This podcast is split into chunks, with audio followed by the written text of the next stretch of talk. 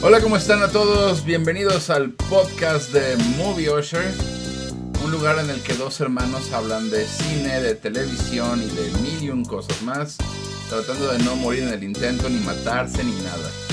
Como siempre, yo soy Mr. Monkey y conmigo está Nathaniel. ¿Cómo están todos? Lo estamos intentando, se los juro estamos intentando. No, no, no, introdúcete y luego ya está, empezamos a ver las estupidez que estábamos haciendo. Hola, soy Nathaniel, mucho gusto, ya estamos. Este, pues, han notado probablemente que nos hemos estado lejos como por un mes. La vida, la vida que es la vida, nos está pegando gacho. Estamos en situaciones medio precarias. Este. En, los, en ambas casas. Estamos en- ajustándonos de nuevo a ciertas situaciones. Y por eso. Pues hemos estado alejados de del podcast. Y también si lo ven en la página, en las páginas. Estamos alejados de los videos y de muchas cosas. Hasta ha sido. Ha sido un inicio de año medio extraño. Y este mes ha sido la cosa más extraña del mundo. Pero ahí vamos. Y ahorita empezamos el podcast bastante tarde porque se nos ocurrió hacerlo en video. Pero pues, nos topamos con varias paredes. Y fue un desastre. Todo fue un caos. Y este. No y pues no se logró. No, no hubo éxito esta vez. Entonces, ya se podrá. Ya se podrá. Este. Pero pues bueno, hagamos este podcast lo más rápido y lo más padre para que la gente diga, ah, no mames, siguen vivos, qué buena onda. Lo mejor posible. Lo mejor posible que se pueda, por favor. Pues ha pasado muchas cosas, se nos han ido un buen de películas.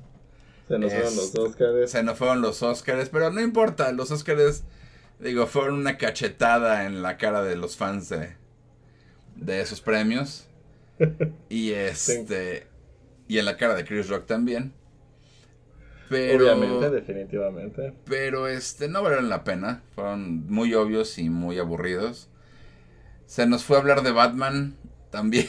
Nos hace cuánto que no estamos que Batman salió, íbamos a hablar de ella, no lo hicimos, ya va a salir en HBO Max mañana. Y no lo hablaremos de todo. No vamos a hablar de eso. Salió la nueva película de Pixar y no hablamos de ella tampoco. Fue un des- les digo, este mes ha sido lo peor del mundo. Pero aquí seguimos. Pero lo de lo que sí vamos a hablar hoy va a ser de una trilogía que, pues, híjole, lo intentan. Pobrecitos. Se puede. No se puede, sí se puede, no se puede, sí se puede. Estamos hablando de Animales Fantásticos, la precuela de Harry Potter, oficialmente. Que todo el mundo pidió.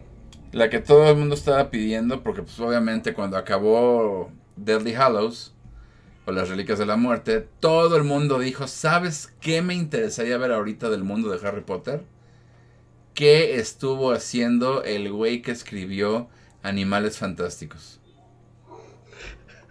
Es lo que Sí. más me importa. Es lo que más me interesa en Es- este momento. Es, es lo que más me interesa. Sí, no, definitivamente es una de las cosas que más me intrigaban cuando, cuando empezamos este mundo mágico. Que era claro. lo que más quería ver, era qué habrá pasado con el güey que escribió Animales Fantásticos. Sí, no, no, no. Un libro que ni siquiera mencionan en las películas.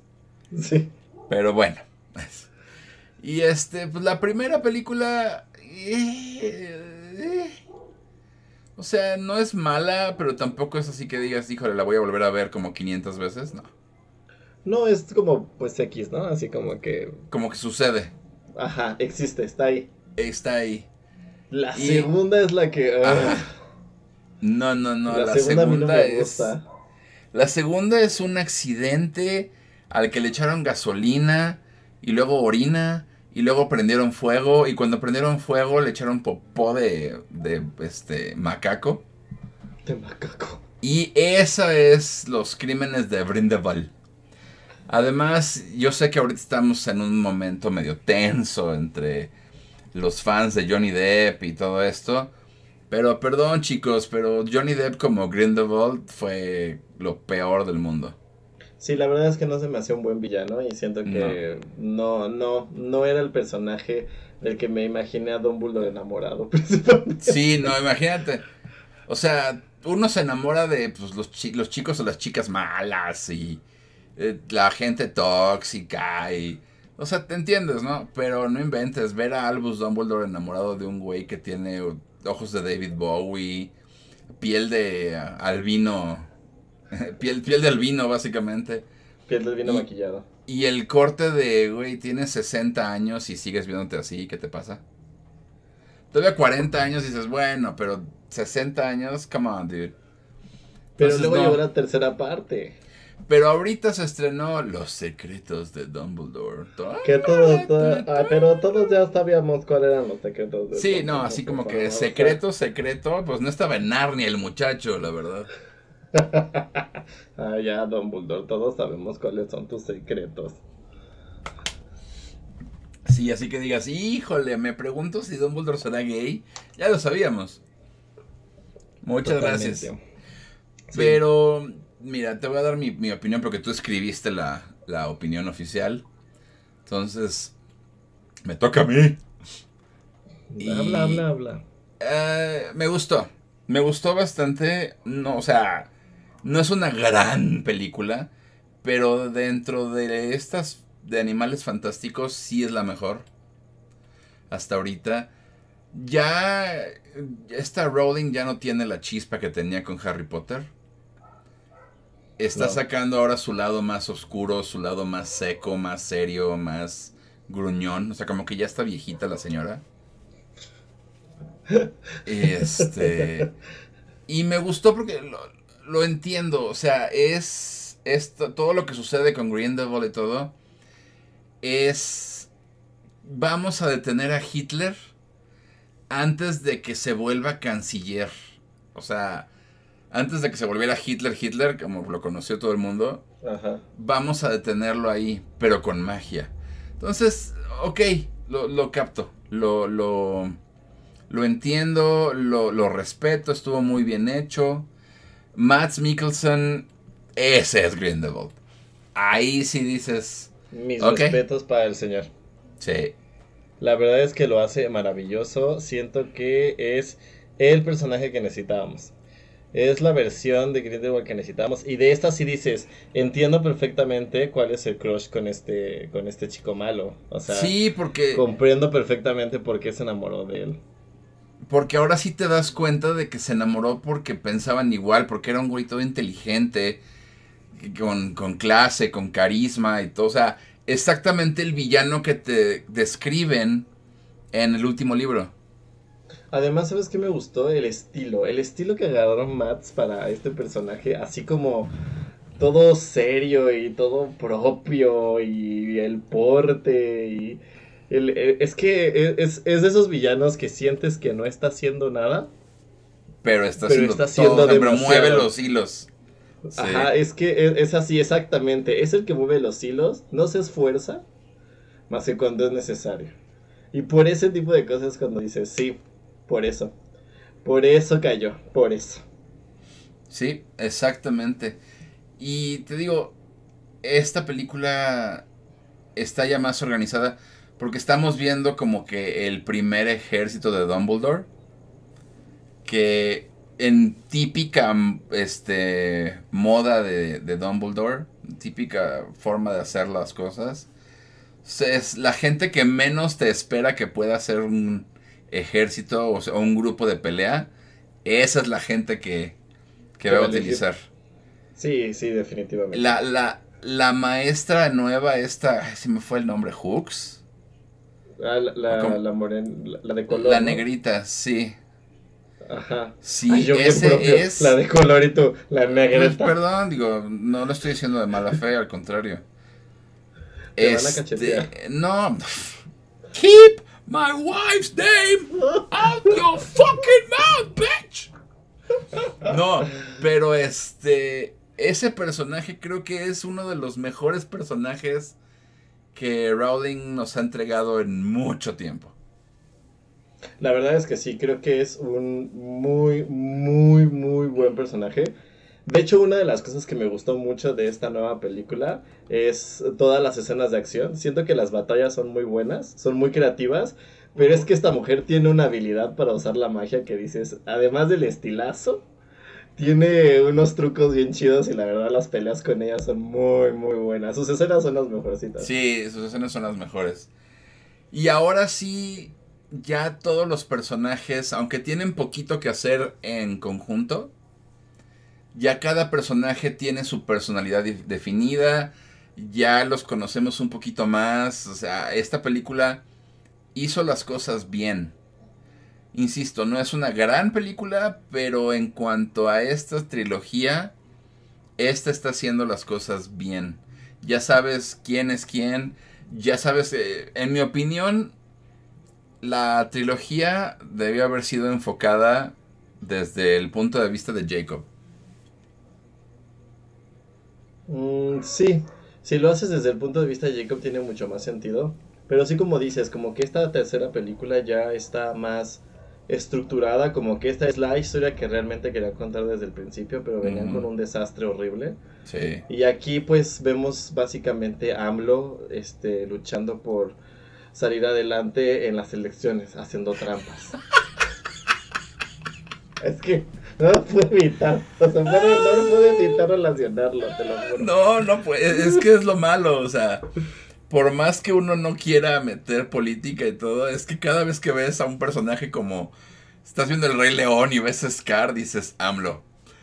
Estás viendo, o sea, estás viendo eh, los secretos de Dumbledore y ves a Grindelwald mover todos los hilos en la política y no la hagas lo que así de la manifestación cuando cuando convence al al que es el actual presidente eh, sin decirle nada para que no haya disturbios entre los magos.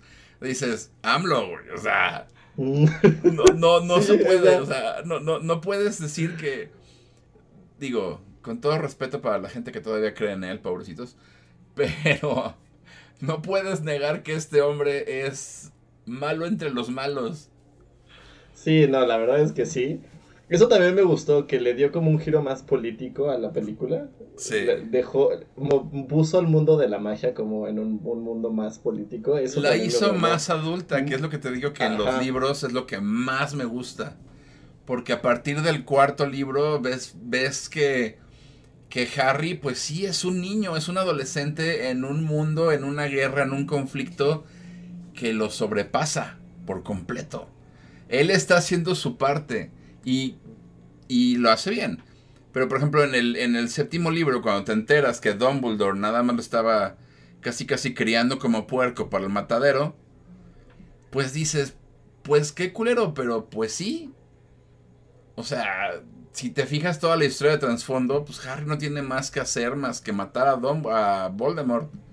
Pues es su única misión en la vida, es como cuando ves el Hobbit y la única misión de los pobres Hobbits son nada más llevar el anillo al otro lado. Pues sí. Exacto. Ese es, ese es su trabajo. Mientras todos los demás les, este, despejan el camino, pues sí, ellos nada más tienen que llevar el anillo. Sí, o sea, exactamente. Acá Harry está ahí porque pues este tiene una parte del Voldemort. de si Voldemort, no Si no la tuviera, pues no habría tantos puntos para Gryffindor. Si no la, si no la tuviera, básicamente Neville sería el héroe de la historia. Básicamente.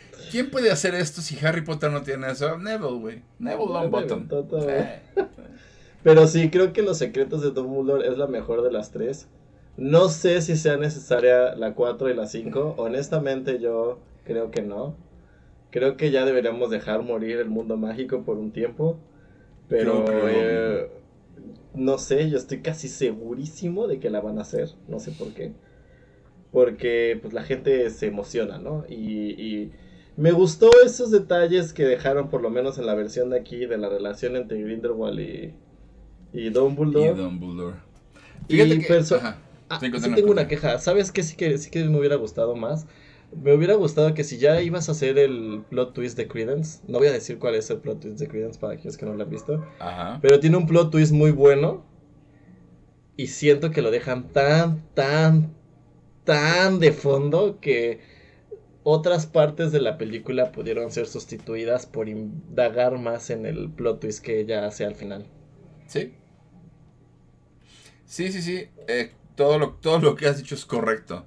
Igual, retrocediendo en tu comentario, sí, yo creo que si se deja en esta trilogía, sería perfecto.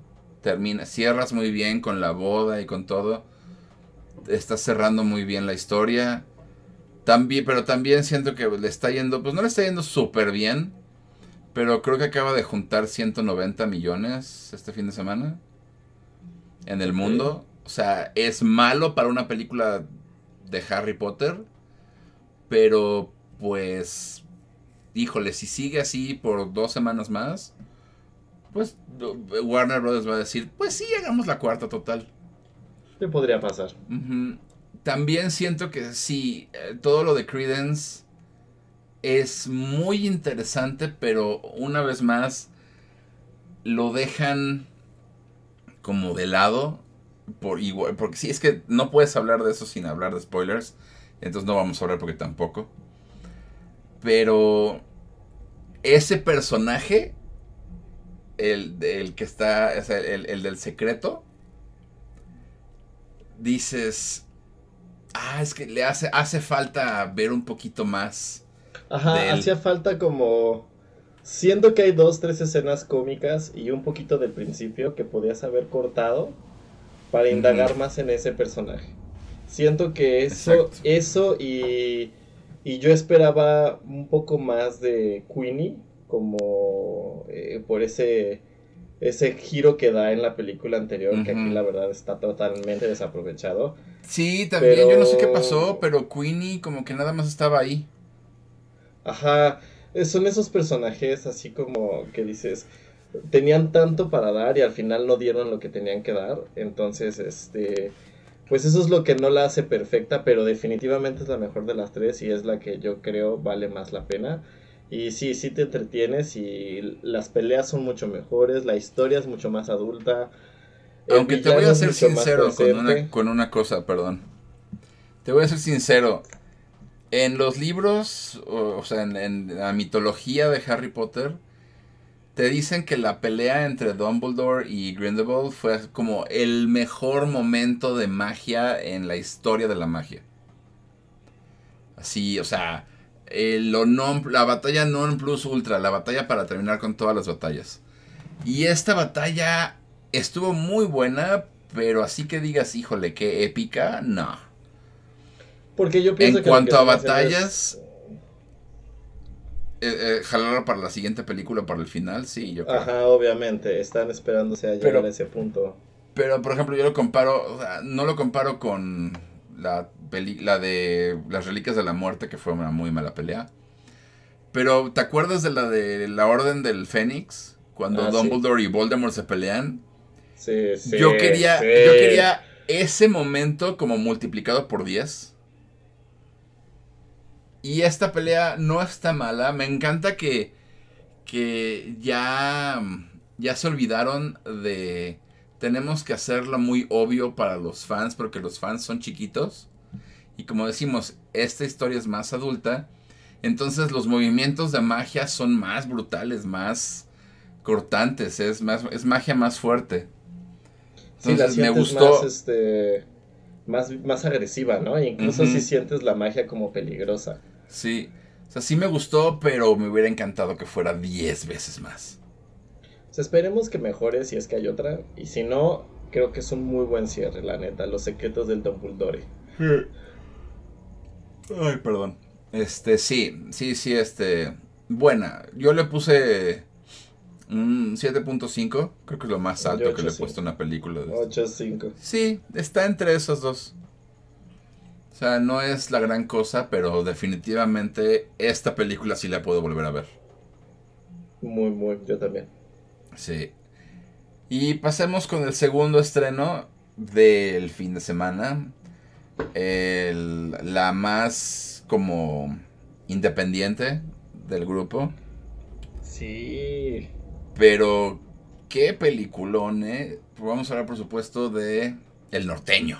No, el hombre del norte. El hombre del norte. Le pusieron el hombre del pues- norte aquí, pero la verdad le hubieran puesto el norteño. Se arriesgaron. Tenía que. Pudieron tener éxito y Pudieron tener éxito y lo dejaron ir, sí, feo. No fueron por la Champions. Exactamente. Porque pues si hubieran puesto el norteño, No, uff, no, no. Y todo el mundo estaría ahí con carnita asada. Sí, así de, a ver, ¿qué está comiendo el compadre, güey? No, Cinépolis hubiera sacado su combo carnita asada. El combo, el combo norteño, carnita asada, Combo palomitas y carnita asada. Carnita asada. Y un carbón de recuerdo. Pero, a ver, este... Pues está Sí. buena y así. Muchas gracias. Esto fue podcast de Movie Usher. Vayan a verla si no la han podido ver. No está muy complicada de conseguir. No hay funciones en ningún lado. Entonces, No, está, mira, este Robert Eggers o Roger Eggers, se, se me olvida. Roger, ¿no? Robert. Robert Best, te digo. Robert. Robert Eggers es ese director que es una chef's kiss, o sea, es, es tremendo con lo que hace, tremendo. Sí, todas sus películas son densas, o sea, no, no vayas ahí esperando como... O sea, no vayas esperando una película de Thor, porque pues no. Es más, no vayas esperando ni siquiera la serie de vikingos. No, para nada. Esta es más No, no, densa, es más, es más piénsale, es más analiza lo que estás viendo. Muy buena, muy muy buena y creo que eligió fuera del elenco en general, que es fantástico, creo que elegir a Alexander Skarsgård es este lo mejor que pudo haberle hecho para esta película. Nadie hubiera quedado mejor según yo. La verdad es que sí. eh, siento yo que este Alexander es un actor raro, ¿no? Porque viene de una serie que dices, no das un peso por él. Y luego fue saliendo en otras cosas y fue demostrando que, pues, si tiene un buen director atrás, puede entregar grandes actuaciones. Y la verdad es que aquí, aquí aplica la técnica tipo Ryan Gosling. Entre menos diálogos tenga, mejor le sale. Fíjate que eh, justo, justo al salir de la película estaba yo meditando eso. Porque, pues sí, el mejor papel de Ryan Gosling es en Blade Runner. No El mejor papel de Alexander Skarsgård es en este, donde en verdad no dice mucho. Y el mejor papel de Robert Pattinson es en The Batman, porque igual no dice tanto, o sea, es más lo que piensa y cómo se mueve y cómo mira y cómo actúa. ¿no? Y cu- cuando habla es muy poco porque el personaje no tiene que hablar. Entonces, No, no necesita expresarse con palabras. están, están, este, estos directores están entendiendo que no es que sean malos actores, es que son otro tipo de actores y es el actor que necesitan para este tipo de proyectos que, híjole, cualquier otro actor, yo creo que un poquito más famoso, les hubiera dicho, no, quiero más diálogo, no, quiero quitar esta escena, no, no sé qué, no, esto no.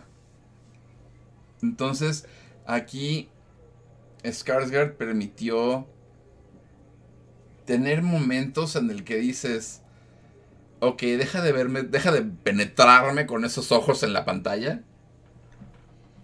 O cuando están los momentos más serios, por ejemplo, cuando le cae el yunque de información. El yunque de la verdad, que no vamos a decir qué es. Este, nada más verle la cara de cómo, cómo le cambia todo lo que él estaba creyendo por años. Y de repente nada más, y, y todo es con la expresión facial, que ves cómo se transforma en otra persona. Ahí es donde dices, ok, sí, este, este era el mejor actor, esta es la mejor película para él y este es un tremendo guion. Porque escribes, eso debe haber sido una línea, ¿no? O sea, este, Hamlet escucha lo que dice fulana de tal y cambia, ¿no? Y ya, pero todo lo que hay por dentro. Sí, porque la verdad es que me gusta mucho que con su sola mirada logras entender todo lo que está pensando y todo lo que le está pasando por la cabeza. Eso es muy, muy bueno. Y, y bueno, no solamente está él, ¿no? Está esta mujer que estoy seguro que en un par de años va a estar A en ganar boca Oscar. de todos. Sí, también definitivamente. Anya Taylor Joy Ah, mis No, respetos. Esa O mujer, ya te lo dije, en menos de 10 años o menos, en, en menos de 5 años, va a tener un Oscar. Es que no manches, hace... Siento que es una actriz que no le tiene miedo a nada. No. Porque ha hecho proyectos bien random. O sea, ha hecho proyectos malos como Playmobil. Este... Playmobil o la película de los nuevos mutantes. Pero también ha hecho cosas bien, bien randoms como esto. O sea, no, no ves a una actriz como Anna Taylor Joy en una película de este tipo. Y la verdad es que No. lo hace y se arriesga y toma proyectos que a lo mejor otra actriz de su misma edad y de su mismo nivel no tomaría porque pensaría que son demasiado arriesgados. Y la verdad es que Anya sí ha entregado unos papeles muy buenos y aquí por aquí, aquí ella es como la voz de Alexander Skarsgård. E- Es la voz del personaje, ella te transmite todo lo que él verbalmente no te dice. Y eso Sí, es muy exacto. muy bueno.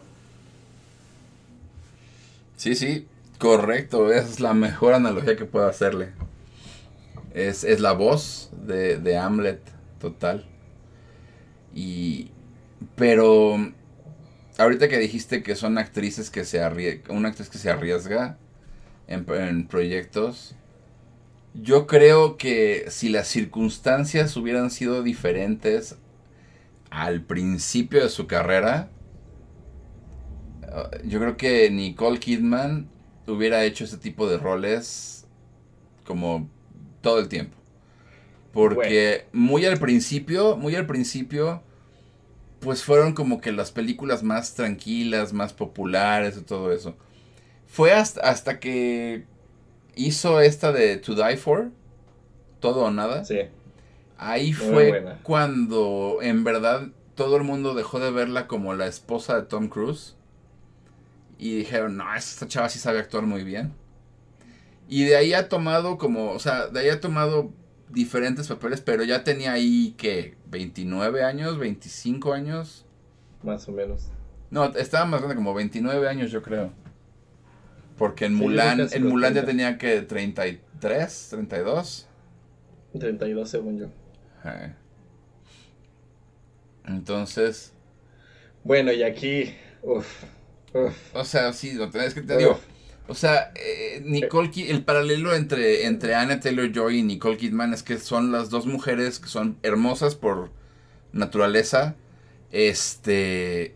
Y además que son talentosas, pero además que sus carreras van tomando riesgos. La diferencia es que Anya comenzó este, con un gran riesgo y, con- y ha seguido con esos riesgos. Y Nicole se tardó un rato, pero ahora por los tiempos ¿no? en los que, en los que creció ella. Sí, y y eran otro tipo de proyectos. Pero yo creo que, por ejemplo, yo creo que no hay muchas actrices que hubieran tomado un papel tan fuerte como Nicole en, en Ojos Bien Cerrados. O sea, No. Mucha gente hubiera tomado el de Moulin Rouge, claro. Pero Ojos Bien Cerrados, muy poca gente. Sí, muy pocas actrices Y, y luego hizo esta de, de Birth. O Fur, no me acuerdo. Ajá, no, Birth, ¿no? Que Birth. también muy pocas actrices se hubieran atrevido a hacer ese tipo de cosas. Sí, también Nicole es muy arriesgada y, y como dijimos ese día que fuimos a ver la película, Ajá. al principio ni, ni, ni Mr. Monkey ni yo entendíamos qué chingados hacía Nicole Kidman No, en la no, película. no, no, porque porque, porque era un extra. Era, era, un ex- era- Nicole Kidman está en el fondo, pero pudo haber sido una escoba o algo así. Ajá, o sea, no tenía... Grita al principio, grita a la mitad, grita después de nuevo y, y está ahí y dices, bueno, es Nicole Kidman, pero... Pero ¿y ¿Y? qué? ¿Para qué tener a Nicole Kidman en esta película con esos con esas escenas Ajá, tan esos- malas? Bueno, esos no malas, sino tan básicas. Esos momentos en que mi administrador de proyectos agarra y dice, ¿por qué le invertiste tanto dinero a una ganadora del Oscar para tenerla de fondo? O sea, ¿con qué, con qué, cuánto presupuesto te sobró como para decir, contrata a Nicole Kidman y ponla ahí que se vea bonita? Pero luego le das esa escena dentro de la, El- la El choza. monólogo. El monólogo. Holy crap. Pocas veces he visto una actuación en la que literal quiero quitarle el Oscar a alguien y dárselo a ella. O sea, así, de, dame esta cochinada y toma. Es que no manches, es de esas... Hemos, hemos hecho muchas burlas de que hay actrices que se ganan el Oscar con minutos, ¿no? Con, con, con una escena. Y aquí Pero yo creo que Nicole hace es- eso. Aquí a Nicole hace exactamente eso. Me dejó anonadado en su escena. Y sí, ahí es cuando entiendes por qué agarraron a, a A una Nicole actriz de este tamaño. Sí. Y te soy muy honesto, no creo que otra actriz, a lo mejor sí alguna que otra, pero no, no creo que cualquier actriz hubiera arriesgado o hubiera tomado este papel tan chiquito No. para una escena tan fuerte y la verdad es que agradezco que lo haya hecho porque en verdad es ese momento en el que la película gira completamente, la película cambia por completo el ritmo y se vuelve una experiencia completamente distinta. Porque lo que hace el monólogo de Nicole es mover toda la historia como tú piensas que va a ir. Este, a lo mejor si ya como Mr. Monkey o su servidor ya han visto varias veces esta historia, pues ya más o menos van viendo por dónde va el asunto a la mitad de la película o al principio del monólogo, pero cuando no, la verdad es muy sorpresivo y el ritmo cambia y lo que digo yo en mi reseña es que además este director Robert Eggers no se fue por lo místico, por una película mística como, no sé, estilo La Bruja. Que es más misticismo, ni tampoco se fue por la clásica película épica tipo Gladiador, Ujú. sino que hace una mezcla muy bizarra y muy extraña entre las dos cosas. Y creo que eso es lo que además hace a The Northman bastante interesante porque es un director que en realidad puso algo muy original en la pantalla al mezclar como dos o tres géneros inclusive el terror en algunas partes y mezclar géneros para poder contar esta historia de una manera completamente diferente. Y eso me gustó muchísimo. Sí, sí, yo creo que lo, lo ves en, en ciertas escenas, por ejemplo, cuando tiene que ir a, bueno, pequeños spoilers, pequeños spoilers, cuando tiene que ir a, a- a recuperar esta espada, la, la famosa espada, vemos la escena cómo se desarrolla en el aspecto mítico. Ajá. Pero no sin decir, sin describir mucho. Vemos cómo se desarrolla en el aspecto mítico. Pero lo que me gusta es que, ¡pum! corta. Al, como, y, y parece como un flashback.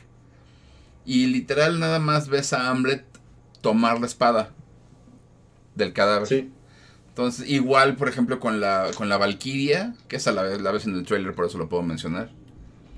Con la Valkyria está el aspecto igual, mitológico, de estos personajes de las leyendas nórdicas. Pero al mismo tiempo, con una línea de diálogo, ¡pum! Te, te, te rompe eso. Para decirte, no, es que lo que pasó fue esto, ¿no? Igual con cierto personaje que es, digámoslo así, como el Rafiki del Rey León. Ajá. Hay una escena que pasa eh, más adelantito y te imaginas, o sea, bueno, escuchas ciertas cosas, pero al mismo tiempo, güey, es más bien la imaginación de Hamlet, ¿no? Entonces, Sí. ese, ese jugar con esto es lo que, lo que los, los vikingos y toda esa gente de, de- de los países nórdicos creían y, y- y lo que agregaron en su misticismo. Y esto es lo que en realidad era, como que te va diciendo, esa es la forma en la que todas estas historias y leyendas y no sé qué se van formando con el paso del tiempo, ¿no? O sea, no son valquirias, es una mujer que sabe andar a caballo, güey, básicamente. O básicamente sea, es una mujer que tiene bastantes ovarios para eh, salvar ¿Para a alguien. Ajá, y para pelear. Sí, la verdad es que creo que de, de este 2022 he visto películas muy buenas, porque ha habido películas muy buenas. He visto cosas muy malas, pero si me preguntaras cuál es la primera experiencia cinematográfica que yo llevo, sería esta. Esta. Creo que es todo un viaje. Lo que sí, como ven mencionaba Mr. Monkey al principio, sí les digo que es un director que en todas sus películas le exige demasiado al público. Ah, sí, no, no, no es, Es fácil. muy, ex- es muy exigente con su público, entonces tienen que tenerle paciencia, tienen que estar dispuestos a, a- a- darle lo que te está exigiendo para que puedas disfrutar todo lo que te está contando, cuadro por cuadro lo que te está contando, porque la verdad es que la película es perfecta en muchos aspectos. Sí, yo estoy totalmente, totalmente de acuerdo en eso. Este. He visto, este ha sido un año en que he visto muy pocas películas por X o Z. Pero de las que he visto, creo que nada más cinco han, me han dejado con la boca abierta. Y tengo otras dos que son como una experiencia cinematográfica, pero en otro aspecto, completamente diferente. Pero como el norteño, como el hombre del no- como el hombre del norte, no ninguna. Es, es ese tipo de películas que mis expectativas estaban no altas, sino lo que le seguía de altas. Y aún así, esta película logró llegar a ese nivel de expectativa y superarlo. Y, y yo creo que habla mucho de- del director y de cómo pues tenemos que seguir en la pista, o sea, tenemos que, que aprendernos su nombre, tenemos que, que esperar su siguiente película porque se van a volver eventos así como la siguiente película de Christopher Nolan, ¿no? o sea, no es, no es el género, sino es, es, es el director el que nos llama la atención. No son los actores, es el director. La siguiente película de Quentin Tarantino, igual, no es del género ni de los actores, es el director. La siguiente película está, bueno, en su momento, de Stanley Kubrick, ¿no? O de Steven Spielberg. No es de lo que vaya Sí. a ser. Es la- lo que te llama es que el director es tan bueno que vas por él. Sí, va- vas más por el director que por lo que vaya, ni siquiera te interesa lo que va a contar. Sí, no, no, no. vas por ver qué hace. Yo creo que, yo creo que este Eagers se ha vuelto ya con esta película el director, el nuevo director, bueno, relativamente nuevo director que este, que sí, no, o sea, no importa lo que vaya a sacar, tienes que estar en el cine para verla. Definitivamente. Sí, sí, sí. O sea, y este, pues sí, pues ya. Digo, porque Es que podríamos no quiero hablar. No, no, quiero hablar de más porque no quiero. No, no es que quiera acabarlo. No, no, no, pero es que yo tampoco quiero No quiero hablar de este, más de ninguna de las dos películas porque la verdad es que, pues en un lado, pues están los spoilers para los fans de Harry Potter. Y en la otra es obligatorio que lo vean. Es todo lo que. No quiero hacer spoilers porque la verdad vale mucho la pena que vayan a verla y que vayan a experimentar Sí, cómo no, la historia avanza solita. yo, yo también por eso estaba yo como que viendo qué podía hacer. Por eso mencioné lo de la Valkyria porque mínimo sale en el trailer, pero de ahí en fuera, no, no, no, no, no, no. Tienen que verla, tienen que ir al cine a verla.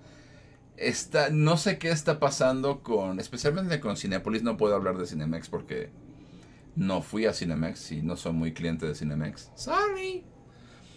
Pero no sé qué está pasando con Cinepolis que no la están poniendo en demasiadas salas. O sea, es una sala comparada. Entiendo el populismo y es y, llama más atención la nueva película de Animales Fantásticos. Todo. Está muy bien, pero si vas a abarrotar tus 20 salas con 15 salas para la película de Harry Potter, mínimo que las otras 5 sean el norteño. güey. Que es el norteño. O sea, porque ya, ya, ya lo vemos venir y, y, eh, perdón, no es crítica, no es seguir golpeando más. Pero cuando llegue la nueva película de Doctor Strange, van a ser 17 salas de Doctor Strange, güey. Y la película que, que... La película independiente o la película que sí llama la atención este, de los cinéfilos, que venga en las siguientes semanas después de Doctor Strange, Va a Pues te- tener una sala. te va a tener que estar peleando con una sala y con las películas que quedan, ¿no? Entonces, no es justo Sí. que estos blockbusters, e insi- insisto, no era nada más Marvel, en general, no es justo que los, los cines hagan esto nada más con los blockbusters porque ganas dinero. Se está demostrando con esta película que ha logrado 4 millones de dólares nada más en la taquilla internacional. Sí, porque aparte, por ejemplo, en Estados Unidos no se ha estrenado. No, entonces pues te digo, ya tiene 4 millones, una película independiente por la que no mucha gente está, está hablando, pero no se las podemos recomendar más sin hablar de spoilers. O sea, tienen que irla a ver, tienen que darle una oportunidad, no se van a arrepentir. Créanme, créanme, créanme, no se van a arrepentir de ver esta película. No, yo se las recomiendo muchísimo. Yo entré con muchísimas dudas, no lo voy a negar. Fui más que nada por Nicole Kidman y a, Taylor Joy, la verdad, la verdad. Porque pues Alex ya, ya está ocupado, está mm. ocupado, entonces no puedo meterme ahí. Pero este... ¿Con quién anda? Más que nada por ellas, por el director. Bueno, ah, ya sabes con quién anda ¿Con quién? No podemos... ¿Con quién? No, con nadie, ¿no? Creo que no. ¿O sea, con alguien? No. El que, el que tú ya no puedes hablar nada es de, es de la señora Fassbender. Y el señor Vikander, porque pues no puedes hablar de ellos ya, no, puede, no puedes... Bueno, fue para hacer estar con ustedes el día de hoy. Como odio que me recuerdes eso. Pero pues es que así son, es la señora Fassbender y el señor por eso, Por eso Tom Rider va a ser un fracaso en taquilla. No lo va a hacer. No lo va a hacer. Lo sé. Yo me voy a encargar de eso. no, yo la voy a ver entonces. y la voy a ver tantas veces para que recolecte tanto dinero. Y la voy a ver tantas veces para que digan, no manches, en México está jalando bien cabrón. Ay, la señora Fassbender. La señora Fassbender sí tiene jale, güey. ya nadie se acuerda de esa señora ganó su Oscar y la maldición del Oscar fue voy a desaparecer de la faz de tenemos que hablar tenemos que hablar de eso tenemos que hablar de Bruno literalmente si no vamos a hablar de los Oscars que estuvieron de hueva no ahorita pero en un futuro tenemos que hablar como de nada más de la lista de actores que ganaron el Oscar en su momento por ejemplo los últimos 10 años no que ganaron el Oscar y de repente, puff. De repente ya no hace nada. Como Vikander, como este güey, el de Dujardin, que literal le fue tan mal en Estados Unidos que regresó a Francia. Y no pegó tampoco allá. Y ya, no, y, en Francia porque se volvió muy mamila. Tiene buenas películas eh, en su regreso allá. Pero, pues, ya volvió a ser el actor francés allá. Ya, ya, es este profeta en su tierra nada más. Profeta en su tierra. Y otras, ¿no? Porque por ejemplo. Ah, Lupita Nyongo. Lupita sí, eso sí también desapareció. Lupita Nyongo hizo la de. Nada más tengo este jaboncito para tallarme todos los días, patrón. Y luego este.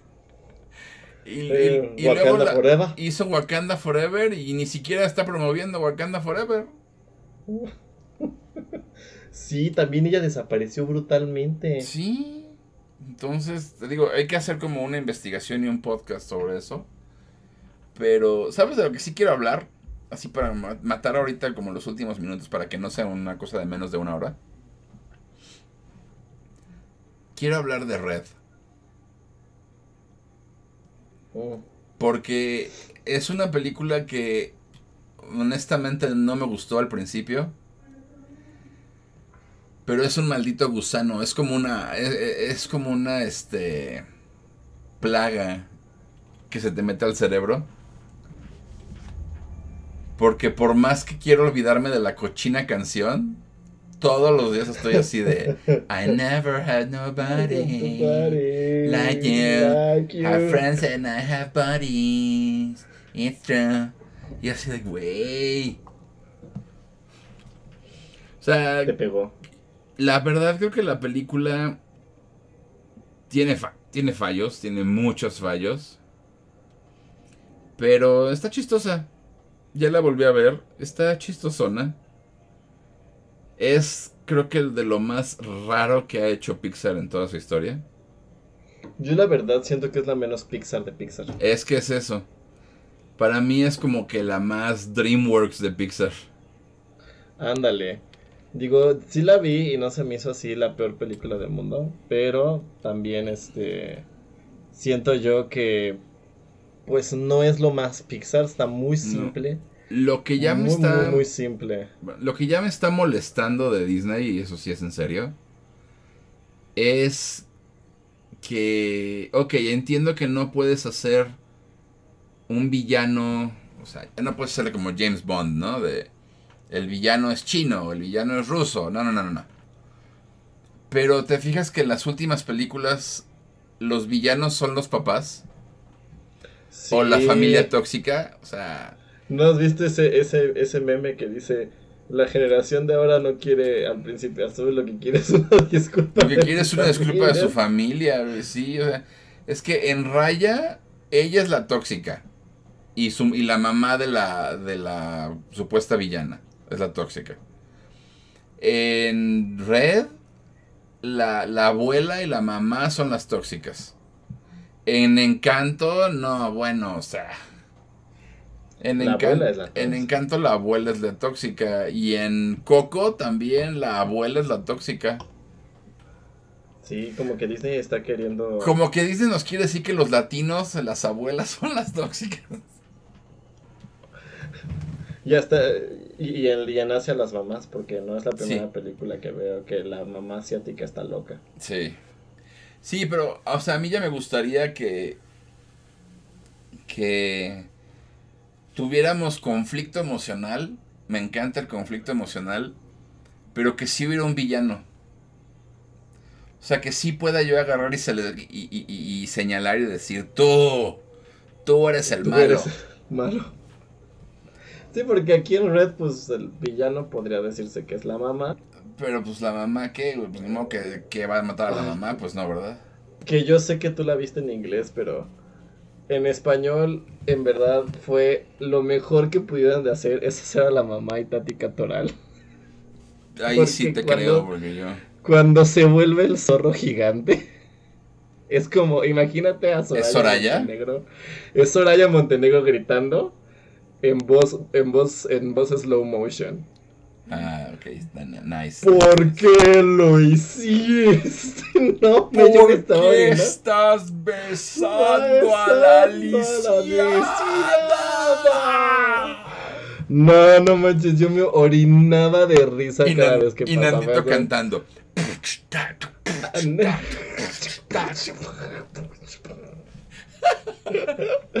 no, es que en verdad agarré y dije, el doblaje, la verdad, es de los pocos nuevos doblajes que me ha gustado mucho. Pero es que en verdad Itati Catoral fue un, un acierto. Hace cuando, cuando empezó a gritar como el panda gigante, fue de por eso la contrataron y bendito sea.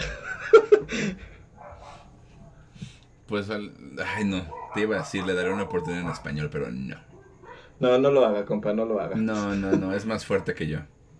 Definitivamente. Pero. Pero en inglés me gusta. Me gusta que sí le meten amor. Eh, en inglés para hacerla chistosa en ciertas áreas. Me encanta que. Bueno, lo único que sí tengo es una pregunta. ¿No se te hace curioso que eh, la maldición del panda rojo solo le dé a las mujeres? Y es un secreto entre las mujeres y es este exclusivo de las mujeres, pero el que sabe cómo este, controlar y restaurar este, el problema del panda rojo es el viejito de la espada.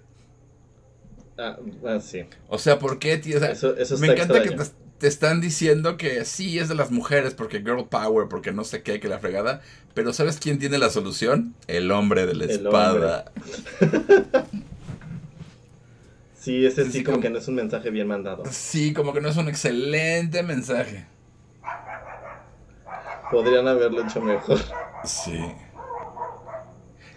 se están peleando los perros. Ahí está también. Sí, aquí Acá está fuera, está, está fuerte la pelea. ¿Es la creo tuya? Que no, no les Sí, es la mía. No, creo que no les agradó nuestra opinión de red. Nada, pues sí. Pero, insisto, no es mala, no es no es Cars 2. No, más bien no es Brave. Es lo que. No. Es lo que. Es. Es. Como que Pixar dijo que la cagamos con Brave, vamos a hacer mejores películas. Sí, sí. Me gusta este. Me gustaría ver más de este nuevo estilo que estar como medio agarrando. Este, así de películas más simplonas. Pero pues habrá que ver cuál será el nuevo proyecto. Yo estoy esperando Lightyear. A mí no me importa que digan, es que no, como una precuela de Lightyear, que no sé qué, güey. No, yo sí estoy bueno, esperando sí. Lightyear con ganas. Todos estamos esperando Lightyear. Y quien diga que no está mintiendo por ser popular. Mucha gente está diciendo que, ay, no, que no sé qué, que me bla, bla. Yo así de, yo quiero ir a ver Lightyear al cine. Discúlpenme. Definitivamente. La verdad Pero es que pues, sí, sí bueno. estoy esperando con ganas. Nos, pero Pues ¿sabes bueno. qué? Déjenos sus comentarios. ¿Ustedes quieren ir a ver Lightyear al cine? Pero ¿Ya vieron ¿dónde nos, los? ¿dónde nos los pueden dejar, Nathaniel? No recuerdo. Ha pasado tanto tiempo desde que hacíamos una de estas cosas que ya no pues mira, recuerdo. entonces, tenemos redes sociales, búsquenos. Y si nos encuentran, me las mandan. Porque ya no hago con eso. Ya no me acuerdo. Son algo así como de película Yusher, algo así va más o menos. No estoy muy seguro. Pues nuestras nuestras redes sociales son Facebook, Twitter, TikTok como MovieOsherMX, Instagram como MovieOsherMX-bajo, eh, nuestro canal de YouTube como MovieOsherMX y obviamente nuestra página oficial que es MovieOsherMexico.com. Pues ahí están. Les este agradecemos sus comentarios y que si nos están siguiendo ya en, en Twitter y en, y en YouTube también. Este, están creciendo. Muchas gracias también por sus comentarios y por sus likes. Ahí recomiéndenos y díganos de qué quieren que hablemos después porque ya regresamos ya con todo. Ya, ya, ya, ya Estamos está. Ya estamos este, un poquito más recuperaditos. Y entonces, este. se vienen mejores cosas. Definitivamente. Pero bueno, entonces, pues yo soy Mr. Monkey. Y yo soy Nathaniel. Nos vemos la próxima vez, señores y señoras. Bye. Adiós.